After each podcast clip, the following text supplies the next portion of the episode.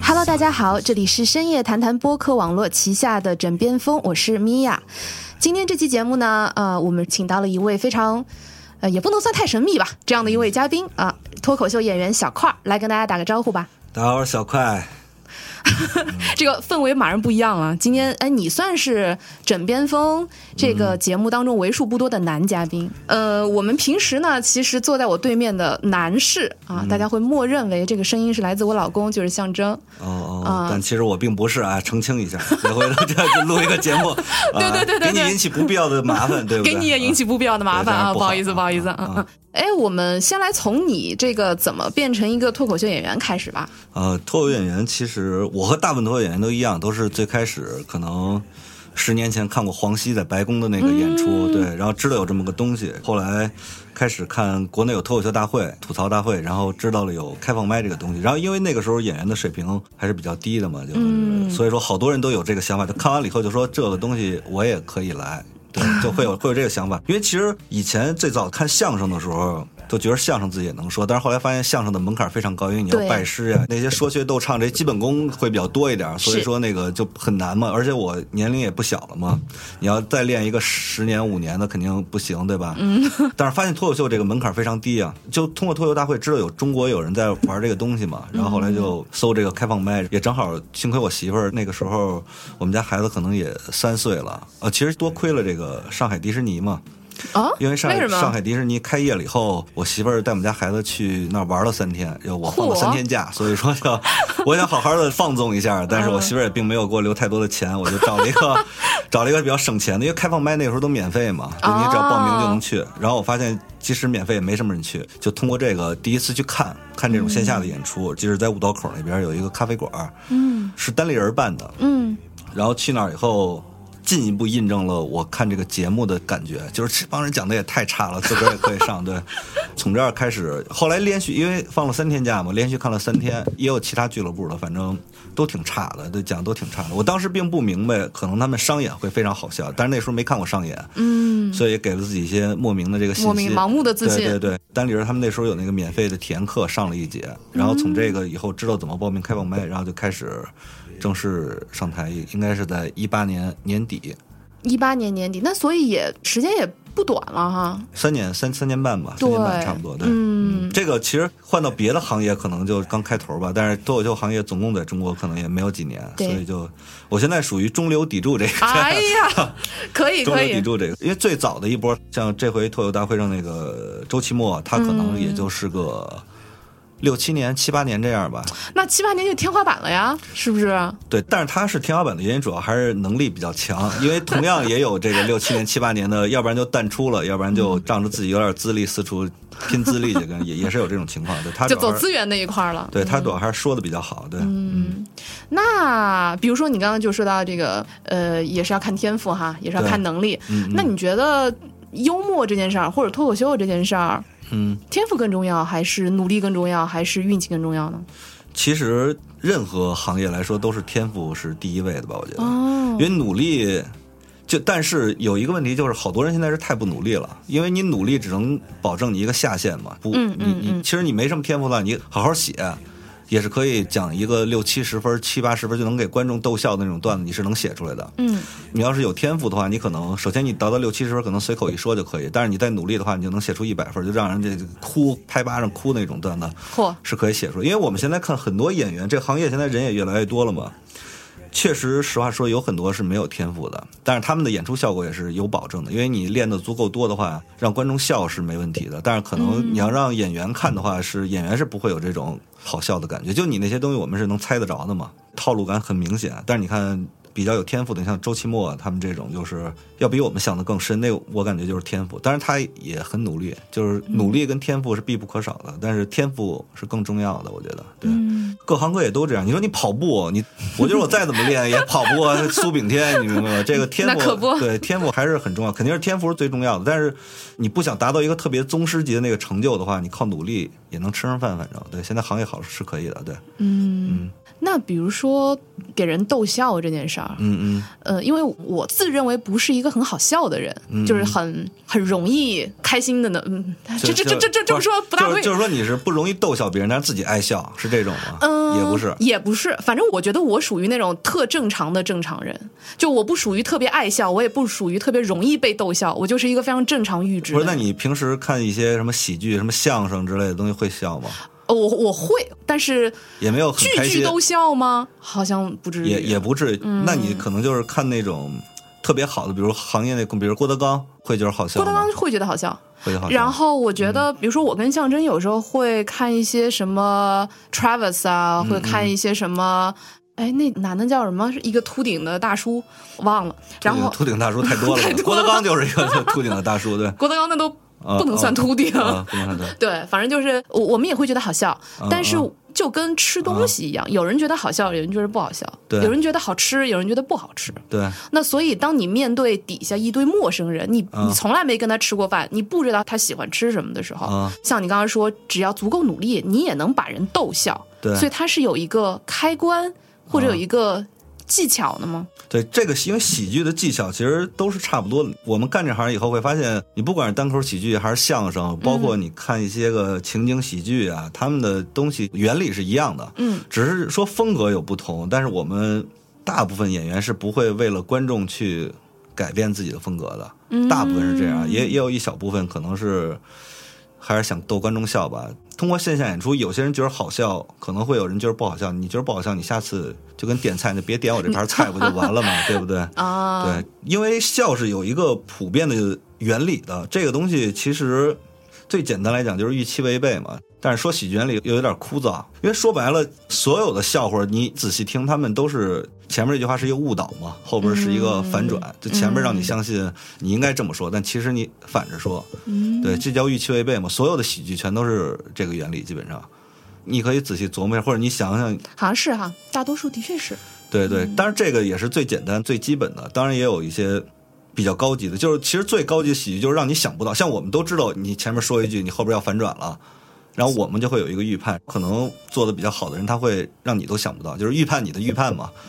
对，会会会有这种，但其实基本原理是一样的，因为大部分人觉得不好笑，比如你看演出，你看脱口大会，你有些人觉得不好笑，可能是他的梗你已经猜到了，或者说你没猜到，但是你觉得这样太不切实际了，这就是跟每个人的观点是不一样的。还有好多人其实是没有被开玩笑的这种传统，他们更喜欢开别人的，就我怎么说你都可以。对，但是你你不能说我。对你说我就不行。对对我们以前演出也遇见过这种情况，就是有一个演员在上面讲开其他观众的玩笑，就他觉得嘎嘎嘎乐，但是说他的时候急了真的，啊，就站起来说我，他说我，然后然后把我们场地给砸了。对呵，对，也有这种情况。这个我觉得是慢慢来吧，因为我小时候一开始没接触这些喜剧的时候，也会觉得怎么能这么说啊？但是后来好像是应该也是看什么喜剧作品，我就发现开个玩笑其实都是无所谓的。对，其实你因为你发现看美国的，不管是脱口秀还是情景喜剧，他们以前好多东西说的都挺狠的。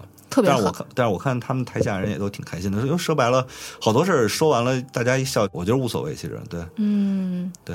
但其实开玩笑，尤其是在我们的文化里面，是还挺微妙的一件事儿。其实南北在开玩笑尺度上还是有蛮大差异的。对，咱们这边好像开玩笑有一个不好的地儿是，只有是从上往下开玩笑，你明白吗？就是比如一个范畴，领导可以开下属的玩笑，但是你下属不能开领导的玩笑。对，对或者你只能在背后开领导的玩笑。对对，那就那没当着他面也不算，那 也不算对，嗯也不算。然后还有可能以前是男的可以开女的玩笑，但女的不能开男。以前啊，我说的是以前，不是现在啊。嗯求生欲咱们这个对对倍儿强咱们这个得把控好了。以前是有这种问题，但你这样其实它并不是一个开玩笑应有的氛围嘛，因为开玩笑应该是正常来讲是两个人的地位是平等的，是，这样开玩笑比较好。再有就是，我是觉得你对一个比你职位或者地位要低一点的人开玩笑，其实这相当于像是一种欺负人嘛，就是因为他如果回你一句，你会觉得面上挂不住嘛，嗯，对吧？尤其是领导开玩笑，你也不敢不笑，这种就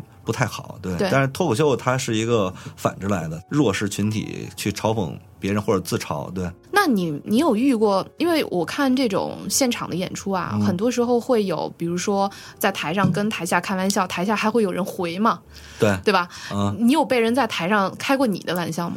开过呀。但是他们那种，因为正常来讲，一般观众的开玩笑的水平还是 稍微欠缺一点啊，稍微欠缺点。我们是不太期望观众去抖机灵开玩笑的，因为他们抖那种机灵，其实如果说他们要是诚心想逗观众笑的话，他们大部分人会使那些个二人转或者相声里边的招，就是伦理哏嘛。什么是就可能伦理哏？伦理哏就是我在台上说了一句什么“你有没有小孩儿”，我我上次就是我问你你有没有小孩儿，然后他说有，我说那你怎么自个儿来了？孩子呢？他说孩子在台上讲脱口秀呢，就是这种就是在我们这个脱口秀里边不讲这种东西，这种东西是以前相声和二人转里边经常会使这种伦理哏，因为伦理哏很低级嘛，对吧？而且这个东西也是很多相声使了很多年的那么一个。就不新鲜了，对，使烂了的招数，我们一般是不太屑于开这种玩笑。我们正常来讲是有些主持人跟观众互动，你只要正常回答，然后我们会根据你这个回答出一些梗，这就足够了。正常来讲，遇见这种观众，我们会提醒他，就说。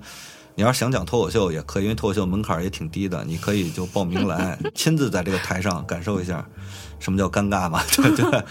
这种情况遇见很多，因为我们演员演出多了会有这方面的经验。其实你观众回什么，大概心里都有数，因为我们这问题，比如问你做什么工作的，你无非就这几种回答嘛，什么金融啊，卖金融的，我们就说你啊是不是诈骗什么之类的，说我经常能接触贸易金融电话，说小额贷款了解一下，反正大概就是这个路子吧。主要还是演员自己能问出一些更好的问题，但是也不好说，因为有些人是不管你回答什么他都接得住，嗯，但是你要是故意接梗的话吧，就像他如果跟我开伦理梗，我就很不好判断，因为我要用同样的招数吧，显得我比较差，你知道吗？嗯，我觉得这种人你不太好判断，他是想让所有人都笑来注意到他，但是如果说你当众让他难堪的话，你又怕他生气，真给。砸了，对对对，嗯就这种也也不太好，你知道吗？因为我们也见过那种可能有些地方的人以这个不文明而著称，对对对。某些地方啊，某些地方我们也有点儿担心，而且现在好像这个舆论环境有点儿有越来越多人不能接受这个冒犯了。对目目前来看是是有这个情况，所以我们也会更小心一点儿。对，而且我会觉得很多可能不太开心的时候，大家反而会去找一些这种好像都是笑的场子啊。对对对无论说以前大家喜欢去看开心麻花啊什么的，其实都是一样，就是哎呀，我我那么不开心，我得找人逗一逗我啊，嗯我就是今天就想笑一笑。嗯但是这种时候，其实往往也有很多戾气嘛，就是你本来就不高兴，对你就很容易一点就着。对，这个分情况嘛，因为你来这儿开心了，不是撒气儿来了，对不对？对你要想撒气儿，你打打拳击好不好？我因为因为我是觉得脱口秀演出有一个比较跟相声什么其他不同的点，就是这些演员大部分他们可能讲的都是自己的生活，而且演员大部分都是没有任何专业背景。如果你注意看的话，好像大部分演员在说脱口秀之前，可能生活都不是很如意。就他们讲的这些东西，是你来看脱口秀的观众，其实也大部分都是普通人嘛。然后上台讲的也是普通人，他会讲到跟你非常有共鸣的地儿，可能讲自己坐地铁，讲自己上班，然后讲自己生了一些什么病，然后可能这些东西你都会有经历，但是你在别处你听不到这些东西，对。对所以线下脱口秀有一个很大的魅力就在，你看长得丑这件事儿，以前你很少在什么电影上或者电视上看见一个，因为一般电影电视剧里边。主角都是长得特别好看的那种，对对吧？你看相声里边或者二人转里边，他们那种丑又有点高于生活了，对吧？就对，很不真实，你知道吧？你很少听见一个演员说自己长得丑，在他生活中，比如说理发怎么样，遇见什么事儿，然后或者那个追女生遇见什么事儿，那种特别真实的感受，就其他艺术门类里边很少有这种展示。所以说，你要是长得丑的话，可以去听到这种特别有共鸣的东西。然后可能你上班。嗯非常的累，或者你又比较内向，像今年有一个叫鸟鸟，他呢非常内向，讲的社交这一块的，以前就没有这种东西，现在现在是有的，所以这个是看脱口秀的一个吸引人的地方吧，就是你可以看到很多种，因为每个人都不一样嘛，相声是。他们有师承关系。其实感觉一套段子可能所有人都讲，有一些传统活嘛，脱口秀是没有传统活的，对，嗯全全都是自己，不可能这个段子我讲了好了，我我收一徒弟让他讲，不可能有这种事，对。嗯，那比如你有那么多在线下的脱口秀的历练，嗯嗯，然后线下和真的做节目，但其实那也算是一个线下，对不对？其实你底下也都是真的观众嘛，是这但你感感觉是不太一样的，对不对？其实感觉是非常不一样的。我们今年、因为脱口大会，我其实参加过三季，第二季是它有那个残酷开放麦，但没选上嘛，只漏了几秒钟嘛。我们现在感觉是线下跟线上节目是不一样，一个很大点就是你线下演出其实。观众的注意力，包括场地的设置，就所有的注意力都在你身上，因为很黑嘛。然后就你演出那块地儿有光，但是脱口秀大会上它会是演出场地首先特别豪华嘛，因为那个装修特别好，观众的注意力就很容易被分散。而且你在那样一个装修极其豪华的地方，你会不自觉的就觉得自己有点端着了，有点端着了，啊，对，因为就没有那么自然了。对，呃，观众肯定是没有那么自然了，而且还有那边有评委，你也知道自己看这场演出笑不笑，是会对这个演员的晋级有很大的影响。反正、嗯说白了，你看脱口秀大会上很多演员被淘汰了，可能在上面讲的特别尬、特别冷，实际上他们在线下讲的都非常的炸。对对，实际上就我我见过很多视频，我觉得对太牛逼了。对，就是同样的段子，他们在线下讲都特别炸，但是在那儿就不好使。嗯，对这个，但是具体是什么原因？因为每个人啊都会总结出自己的问题来，但是这东西只能自己想办法克服。对，嗯，而且我觉得这个吧，有一个东西，其实我我有时候自己在看的时候，我跟象征也会讨论，嗯这就跟现场 live house 的演出一样，就你那个场大小其实特别重要。对就是你如果那个场子很小，所有人人挤人，但是大家那个气氛，嗯对对就比如旁边一人笑了，你也会被影响。对对对但如果那个场子很大，对很空，台特别大，嗯，然后你就不太容易出效果对。，但这个哎，其实我现在是觉得呀，不管总结出什么原因来，都是在给自己找借口，因为。毕竟有人在那种场地也讲炸了，那就说明呢，这个场地是可以讲炸的。那你没讲炸就是你的问题。你的问题，对我反正就是淘汰的时候可能会说，哎，这个观众听不懂，要不然就说这个场地太大。但我觉得这些东西就是自己难受的时候给自己化解一下可以，但是实际上你还是得意识到，因为毕竟如果这场所有人都在这儿讲，也是公平的嘛。对，人家怎么就讲好了，人家怎么就对，所以说还是自己再努力吧。对，有有有有有有有，眼泪要下来了，给我纸巾啊！好，那我们前面语速非常快的讲了很多，还包括一些什么喜剧理论这种，对吧？喜剧开开拓了我的眼界啊、那接下来回到你经常在段子里出现的一些内容吧，嗯、比如说，可能大家比较熟知的。你的人设对吧？就是一个啊拆二代这个人设对拆二代，这是你自己的一个定位吗？还是谁给你总结的？嗯，这个怎么说呢？可以说是我自己有意放出来这么一个，因为、哦因为我是在参加第二季的时候，第二季不是去那个仓库开放麦一直没选上嘛，但是有一个演小慧，你知道吧？小慧，车间女工对小慧，她跟我是同一期，就我们俩是一起去的那个效果训练营。哦，小慧她被选上了，她那一季表现非常好嘛。我发现小慧有一个巨大的特点，就是车间女工这个人设，以前你在任何节目上是没见过这种人设的。嗯，然后我就意识到这个人设会不会会有一点帮助，然后我就看自己有没有什么特点嘛。我虽然确实是一个叉二代啊，确实这这个确实是，但是我并不是那种。特别夸张的、浮夸的那种，就就没有拆那么多，或者 或者没有拆那么多，对，因为因为是什么鬼？大家一说拆的，好像都是拆着十几套房，然后拆一条街，对，出门就开跑车，穿一身大 logo 那种。我不是那种，就嗯一点点，一点点，就是稍微这个 啊，改善了一下生活质量。对，嗯但是并不是特别夸张那种。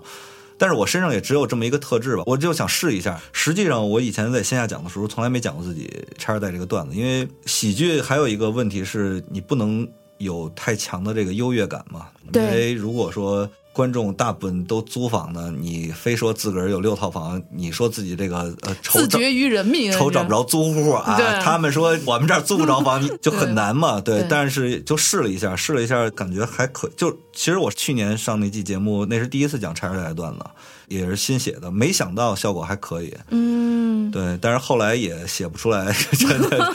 对，因为因为确实，我现在就有点懊恼，就是我们家为什么不多拆点儿？多拆点儿多拆点儿的话，我生活就更好，不用受这份罪了。不是，其实就是多拆点儿的话，我可能符合大家对拆二代那刻板印象了，就好多那种。但其实我也并没有过上那种特别浮夸和有钱的生活，也也并没有，所以写不出来特别那什么的。那现在也有一个第二重的人设，是一个全职爸爸，对吧？这个就比较有个人的体验了。对，全职爸爸这个也确实是因为我们家孩子从生下来一直就是我跟我媳妇儿带嘛。嗯但是这又有一个问题，就是因为我们一般树立一个人物形象是要有一个刻板印象嘛，比如你说东北人可能就是文明礼貌，喜欢喜剧这一块啊。然后全职爸爸一般大家对他的印象就是。可能是媳妇儿挣钱比较多，对吧？一般大部分人这样，但我我这个有一个情况是，我媳妇儿也不赚钱，也不上班，嗯。所以说这个东西就一下跟这个全职爸爸大家对他刻板印象是不太一样的。嗯。然后单从带孩子这一点吧，我又不是那种特别抓孩子教育那种，你知道吧？就不是那种特别焦虑的，就是一定要考多少分儿，又没有娃那种，嗯、对，又没有普通爸爸那种焦虑，所以写出来的可能大家的共鸣感不是特别的强，你知道吗？就没有那种说三岁就得报班学爬什么，这三岁学爬有点晚了啊。对对，反正就是刚生出来，因为有小孩一两岁学爬嘛，还有比赛，然后还有那种学游泳。我有好多亲戚可能两三岁中国话没说了，有学英语，然后学编程，学那乱七八糟。我们家基本上没报过那么多班儿。其实报过就是可能他上一两回不爱上了就不去了。对，嗯我们家孩子成绩也还行，班里平均分是九十五，他能考二十五嘛？对 这对，挺行的，挺行的，嗯对，但是这种东西说出来，可能大家，我其实日常生活中也发现，我跟其他朋友聊我怎么带孩子的时候，他们会觉得有点不可思议，就怎么能这么带孩子？是不是亲生？但是这个东西你又讲出来吧，大家很多时候会觉得很假，你知道吗？但实际上就是真的呀，也没有办法。对，嗯，其实当脱口秀演员，你其实越普通的话，如果你能把你的生活讲出来是越好，反而是特点比较明显的吧，总是会觉得你说的东西很假，你知道吗？嗯对，因为我以前见过一个嗯特别有钱的一个演员，他可能一年赚一个亿那种。他上台讲脱口秀，就所有人都觉得他在吹牛逼，就因为他讲那些东西，什么他的日常就是别人的吹牛逼，对，大家不敢相信他。我记得他以前老讲一个什么，他女朋友买了一箱丝袜二十多万，搁他们家，后来他给扔了的事儿。他一说这个，就所有人都走神了，怎么可能一箱丝袜二十多呢？嗯然后后来我问了一下，他跟我说了一个品牌，那个品牌丝袜可能三千一双，还是不能洗那种。你三千一双，的一个行李箱二十万就合理多了。对对对但你这种东西说出来没人信啊，对。对，所以他后来反正也没干下去，因为确实他那时候为了讲好段子，明明可以打车，你知道吗？但是就坐地铁，天天跟人家挤地铁也挺难的，但是最终还是不行，就是他的生活跟普通人脱离的太远了，对。对，而且还是回到你刚才说那个问题，就是大家喜欢或者更倾向于去喜欢，不是那种在自己之上的这种情况。对对对，嗯，但是你不在他之上，你还要比他想的多一点儿，对。吗？就可能你的地位，或者说你的金钱，或者你的相貌不能在他之上，但是你要想的更远一点儿，要想的在他要让他想不到，或者说很多话他可能想了很久，但是说不出来，让你给说出来了，他就觉得特别的厉害。对，嗯，那比如说，嗯，我在看你的脱口秀大会的一些段子的时候，嗯。我有时候会觉得，因为里面也会呈现出一些你和你太太的那种互动的状态嘛。嗯，这个部分可能是我跟象征笑的比较猛的时候，啊。就互看一眼，然后觉得、嗯，对，就是什么平分家务那个。对我就是拥有一双特别擅长啊发现家务善于发现眼睛，眼睛这一块、是吧？嗯对，啊。对，这种就是一定是要结婚很多年，然后这个 夫妻关系啊，也就是啊到这个程度，啊他他会对。会理解这个，对。对，所以像这种，你们日常真的是这样吗？对，呃，因为我这几年我也在逐渐的让他也干点活儿，因为他可能 因为我现在出去演出比较多了嘛，然后。有的时候演出并没有那么累，但是我回家呢，摆出一副特别累的样子，还要爬起来做家伙，说歇会儿就做，我马上。他可能也是闲的实在没事儿干了，就说要不然我来吧。反正现在也会平分点，或者做饭的时候，饭呢就不要做那么好吃，你知道吗？你做好吃的老得做，所以呢就稍微收着点啊，对，掌握技巧了都。对，掌握一些技巧。他可能对外卖你已经吃腻了，然后你做饭都不好吃，怎么办呢？就自己做吧，自己做，啊、自己做的时候，不管这个菜好吃不好吃，你都得夸。哎呦，你做这个饭可太香了，你知道？对，给他一些鼓励，你知道吗？慢慢的就，爱做了，对对。哎呀天哪有很多技巧，你知道吗？各种斗智斗勇。对，有很多技巧还是。对那比如像现在，其实我们看脱口秀大会啊，或者一些其他的，尤其是国内的这些脱口秀的段子啊，很多时候都是从男女的这个性别的视角，或者是夫妻关系的视角，这样的内容好像变得特别多。对你，追女朋友，为什么会变成这样呢？因为就每个人都有这个经历。因为这个年轻人最大的精力都放在这 这上面嘛，肯定是应该这样。讲工作的其实也有，你一个人吃喝玩乐、七情六欲，不就这点事儿吗？啊然后讲点工作，我觉着。说实话，我甚至觉得有点少，因为现在我们这些脱口秀演员好多还都单身呢。对，因为讲男女这些事儿很正常嘛，生活中这本身就是占非常大的一个比重。我觉得，首先不管是男演员还是男生在一块儿啊，不管你聊什么，最后这个，除非你是三十五岁以上，各方面的经历也有点跟不上了，家庭也稳定了，你的话题可能会稍微有点偏移。嗯，但是你二十多岁的年轻男子在一块儿，肯定是要聊女生的，对不对？嗯，对这个其实女生也一样。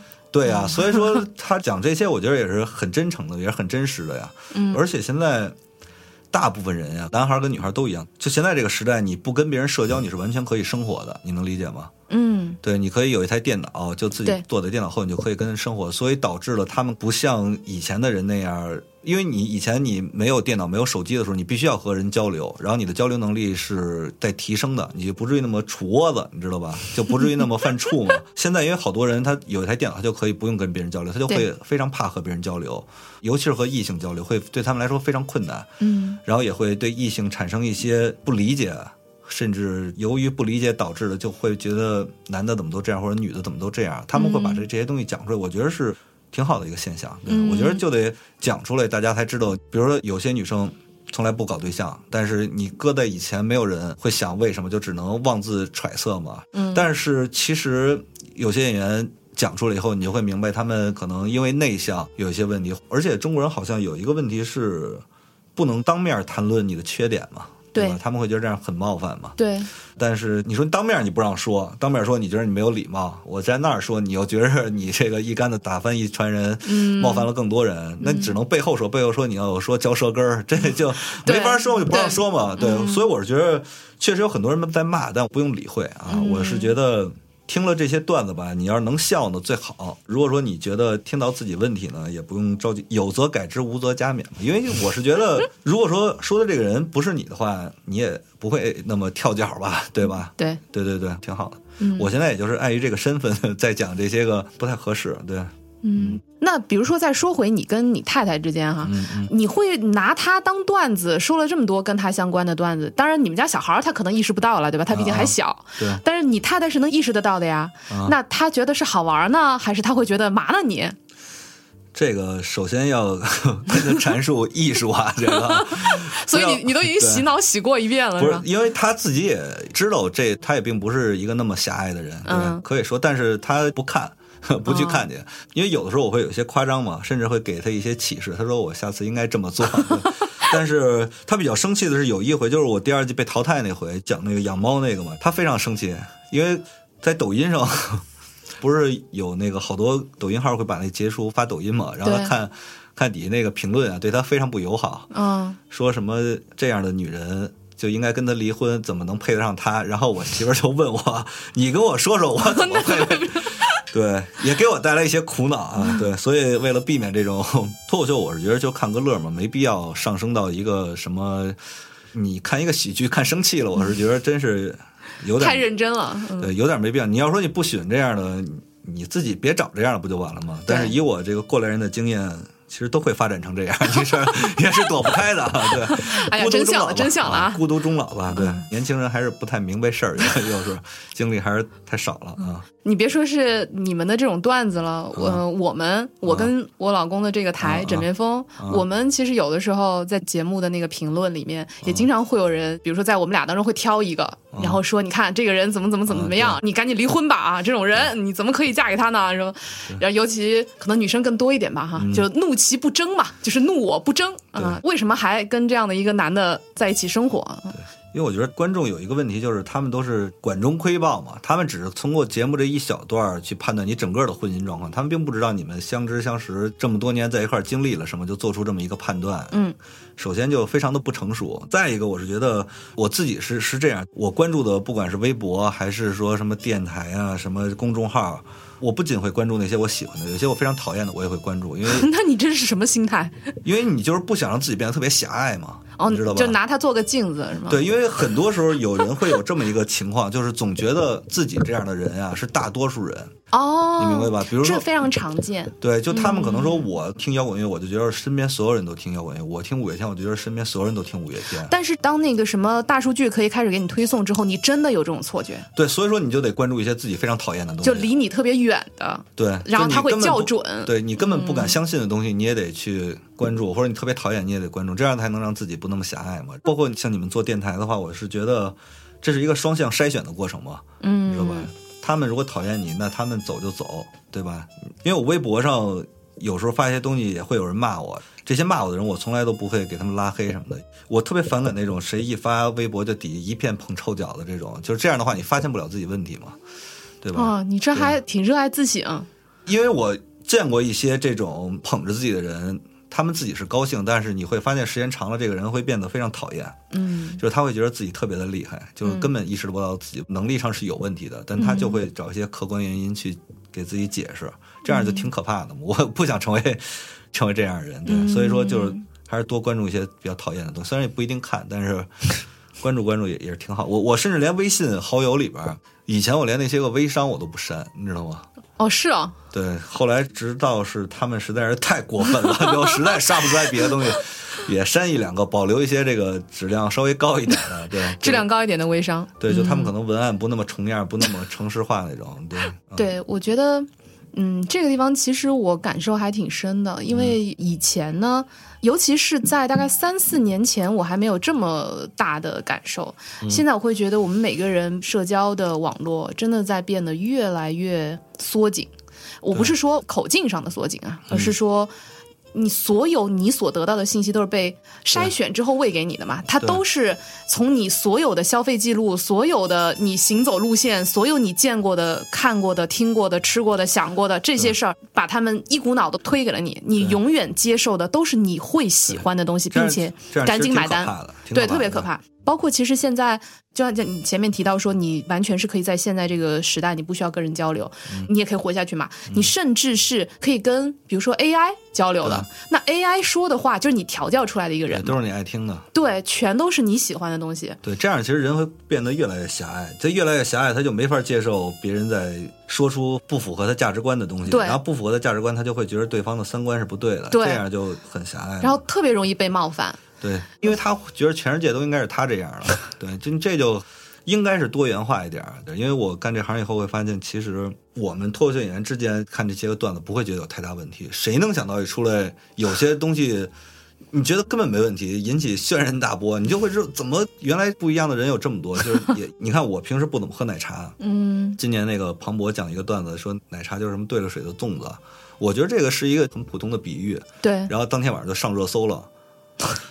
后来我问了一下爱喝奶茶的朋友，他们就说他们经常喝这种奶茶，就是会有这种感觉。然后庞博就把这东西给找住了，但我没有这方面的生活，我不喝我就嗯就没有这个这个感觉。对，一个喝奶茶跟不喝奶茶，这人就差非常的多，不一样。对，对，其实还是应该多接触一下各个领域的，就各种价值观嘛。我是希望各种价值观多元一点，会会比较好。对，是，所以这么听起来，其实能够去发现生活中的细节，还蛮重要的哈。在你们对这个在脱口秀里边是一个非常重要的能力，而且我觉得这个能力越强吧，反正我看周奇墨。他其实让人觉得非常难以企及的一点，就是他讲的很多段子，你会发现都是你日常中见过的事儿，但是你就想不出来，没法给他利用起来，或者你就可能就错过了。他经常，哎，这事儿我也遇见过，我怎么就没想出来？其实就是非常普通的事儿。对对，就善于观察，观察是很难的。我觉得这得非常的细心，而且能够有很强的这个联想的能力。对包括何广智也是，你说就坐地铁，占个座这么一个事儿，他讲了好多上一季的时候，就这个什么情侣占座怎么样，这个座是不是我的，这个东西很小的一件事儿，嗯，我就写不出来，因为我也不怎么坐地铁嘛。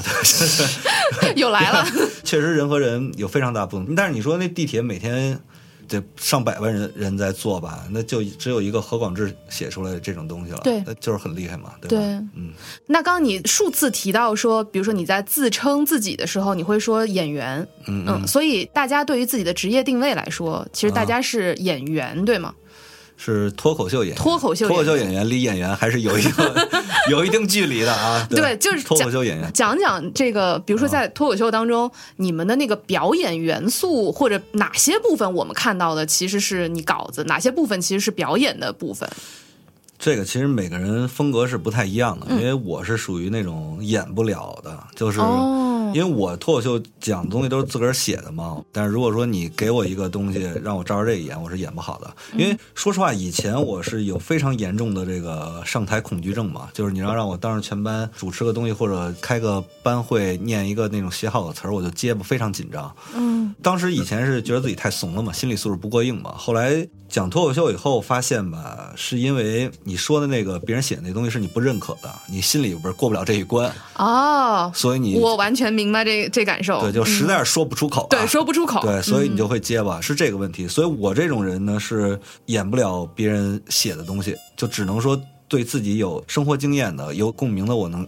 但是有些人呢，是他表演非常强，就拿周奇墨举例吧。对，我觉，得他是演的非常好。对对他能够完美的呈现出一个生活状态，演的会特别好。对，嗯这个人和人的风格不太一样吧？我觉得还是。嗯，对。所以也就是每个人根据他的风格不同，可能他的表演的占比对。也也也是不一样的。是是不同的，对、嗯。这个还是得看，因为我理解大部分脱口秀演员还都是只能来自己的这个东西，嗯。对，因为我们这个跟相声还有一个不一样的点，就都是自己写的嘛。你让他，其实我们之间互相也会改稿嘛，可能有些梗他讲就好，但是让我讲就是讲不出来，对，这种情况也是很常见的，嗯，对，这个就是有时候会让我觉得还挺奇妙的一件嗯事儿。这种工作流程是比较少见的，大家会互相改互相的东西，然后上啊台还互相比赛那种。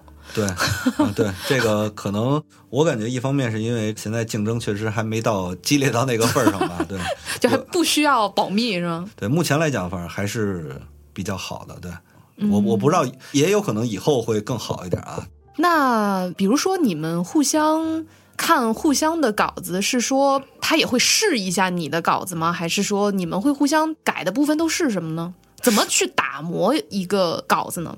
这个也是每个人的方式方法是不一样的，嗯因为有些人写的梗，你从文字上就能看出来这是个梗，就是是好笑的。哦有些人那梗，你可能看完了以后一点都不好笑，但是他上台一演特别好笑。嗯，对，这个是不一样的。然后改也是根据每个人的风格是不所以每个人的流程都还不同。对不一样，每个人风格也不同。嗯像我写段子，我是比较希望不用演，就是文字上就是有梗的，因为我本身那种表演梗我是演不出来的。嗯我觉得这个人和人是不一样的，对。嗯改的话，反正都是基于自己的经验，或者说你演出完了，我看我觉得这块儿如果要是这么说。会可能更好一点儿好，对。嗯然后我跟你说，你要是觉得行的话，你试一下；不好笑的话，你再改回来或者再改，基基本上就是这么一个流程，哦对。不会说强行你这个必须这么改，也没有明白对。啊所以还是一个比较温柔的、互相给建议的这样的一个对对对嗯过，程。改不可嗯能说我这儿改了你就不能动了，不可能。就是即使是最优秀的演员，也没有把握说这个梗你照我这么改肯定特别好。对因为演员也是有判断失误的时候，很有可能大家都觉得这个不错，但是你讲出来就是不行，这个也也是正常的。对，那比如说你的那个稿子有了，嗯一般来说你就会先去线下先去演嘛，对不对？对然后先去看一下大家对这些梗能不能抓得住，或者有什么反馈。那通常要演多少场，或者是演到什么程度，你可以判断说，哎，这东西好像是可以固定下来。哦这个一般的判断来讲，就是这个稿儿我已经彻底改不动了，就是我觉得没有任何一处已经可以修改了。嗯但如果说这个时候效果是可以的，段子就可以先不用改了。嗯如果说 效果还是不好，就你觉得已经改不出来，但还是巨冷，那这个段子就先放弃了对，先放弃了。对，对，大概是这么一个流程。因为有的时候其实。是两个判断吗，就是你自己这边梗你想，你觉得哪些地儿可以笑，哪些地儿可以笑，然后看观众达没达到这个反应。就有的梗你觉得很强的梗，笑声没达到，你就回去就专门改这个梗。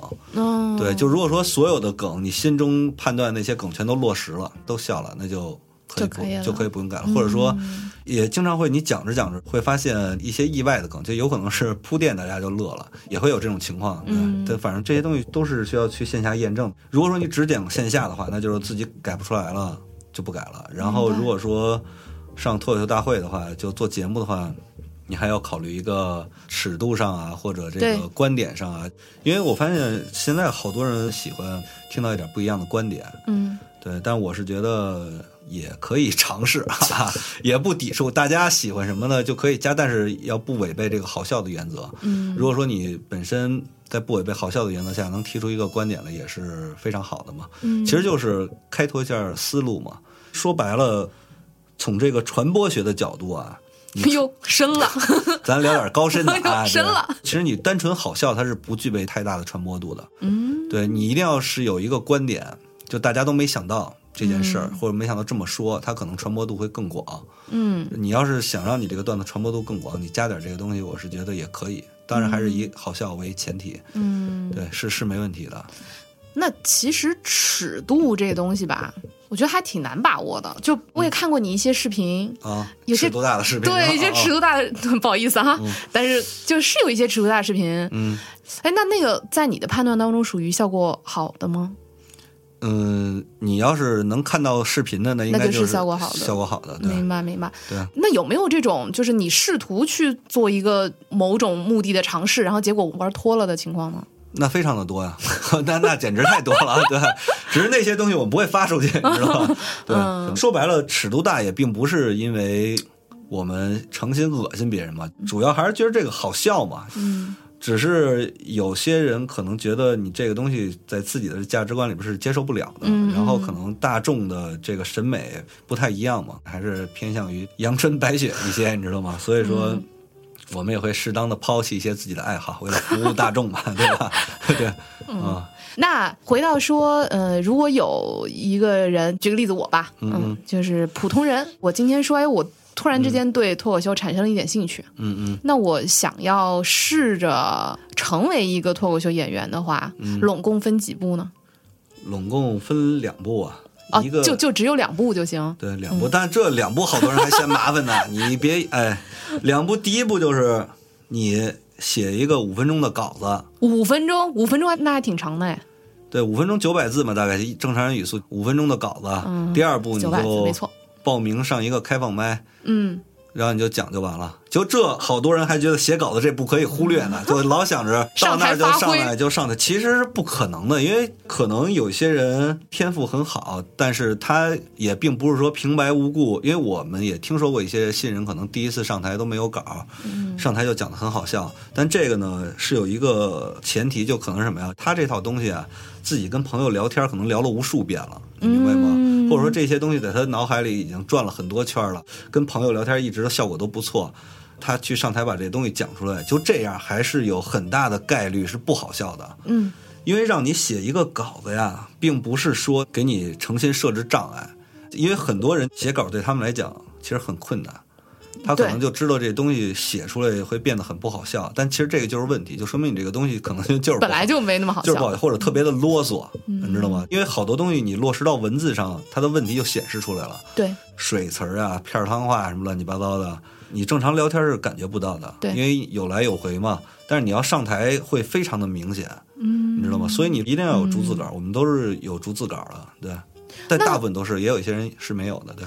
那会不会反而反过头来就被你的稿子给束缚了？比如说我说了一句话，这句话可能跟我的逐字稿不一样，你会觉得哎说错了，不是啊，你说错了你就看好笑不好笑嘛。你要觉得这段说错了，哎，现场效果还行，你可以把原来那段剃掉啊，这也是可以的，对。明白？线下试就是要确定你每一句话都是有效果的，嗯，就是如果说你说错了，你是后边是错的没法继续了，还是说说错了以后反而起到好的效果，这都是可以试的，就改呗。嗯，对，我之前啊有一个客户，嗯。嗯，一个女生，她现在真的成为了一个脱口秀演员，呃，就职业的，在上海。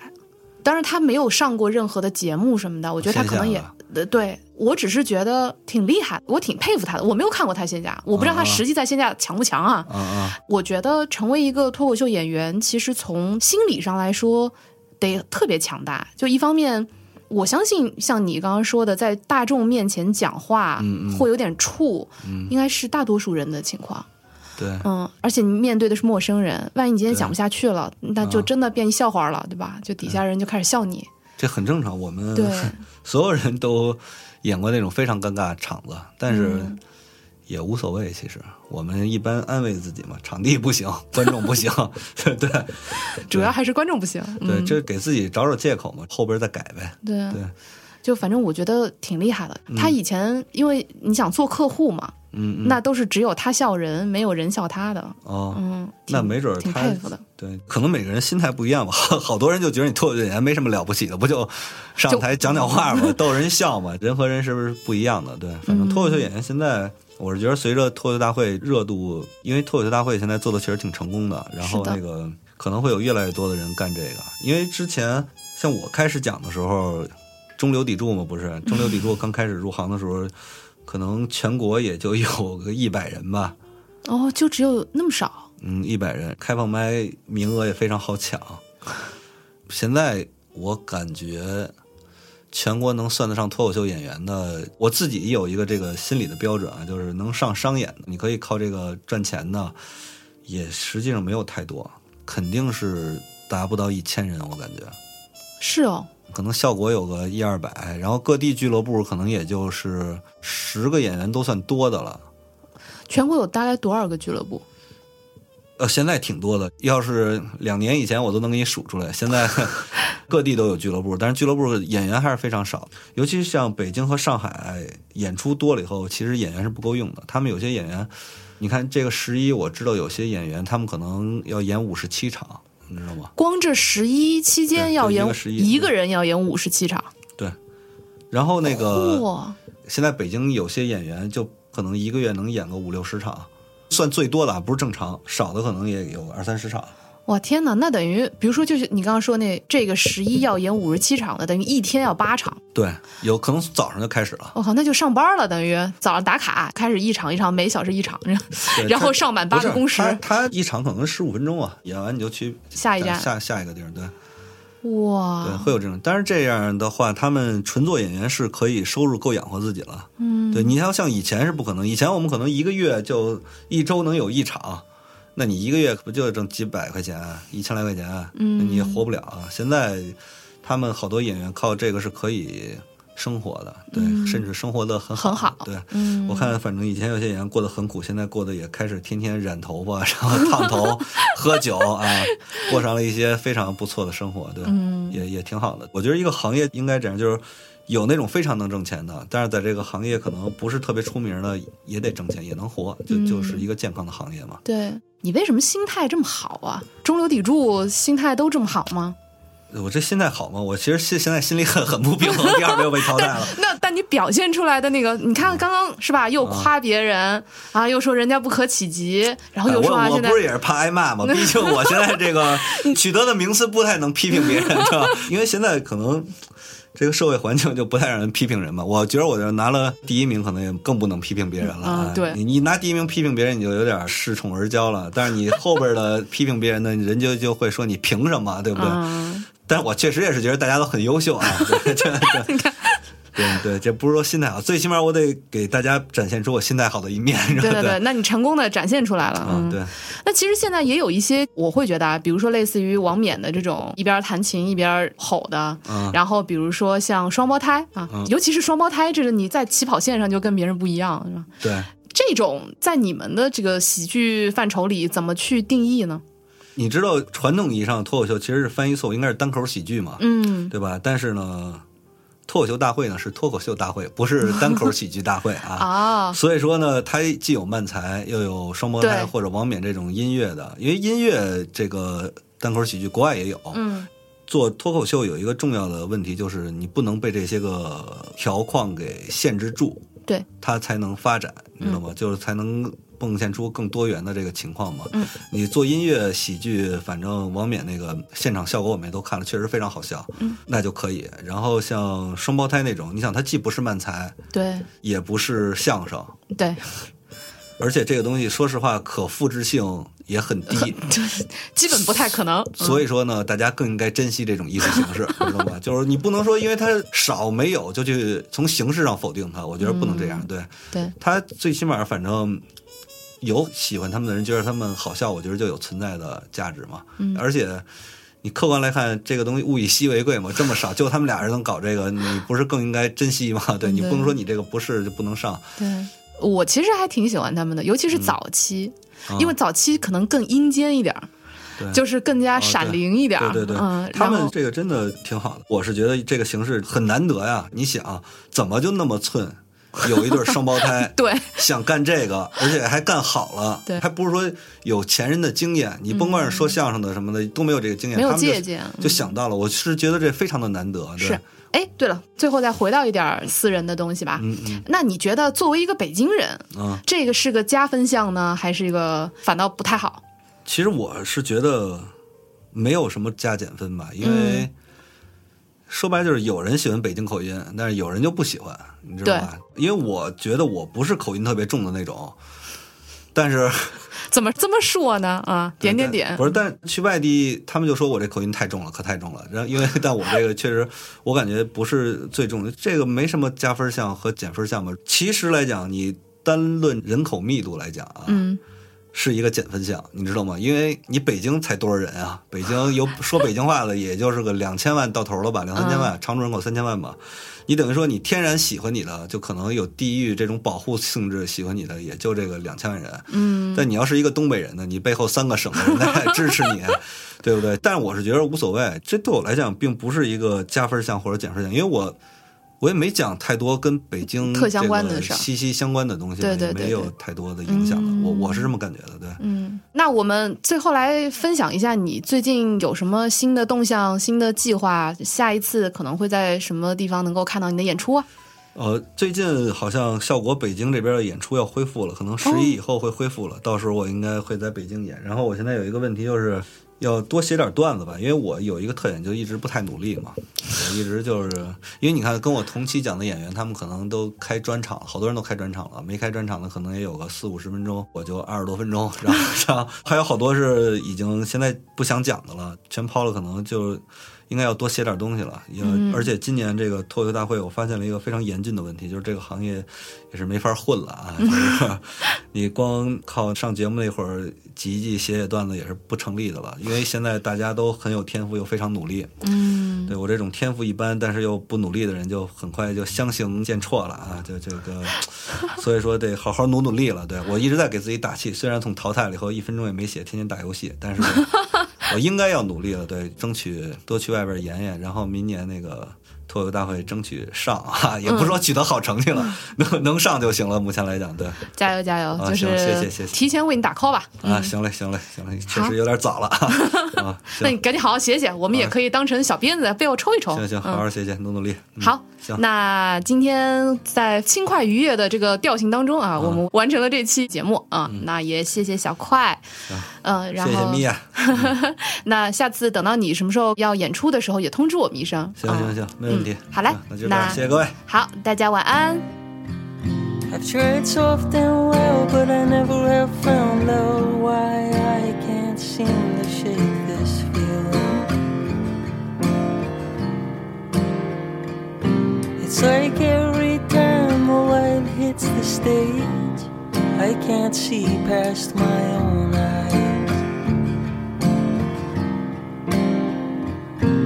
If I can't find it in the subtle parts, could I find it in the silence? Oh, break my silence. How do I get past knowing that things once done are forever done?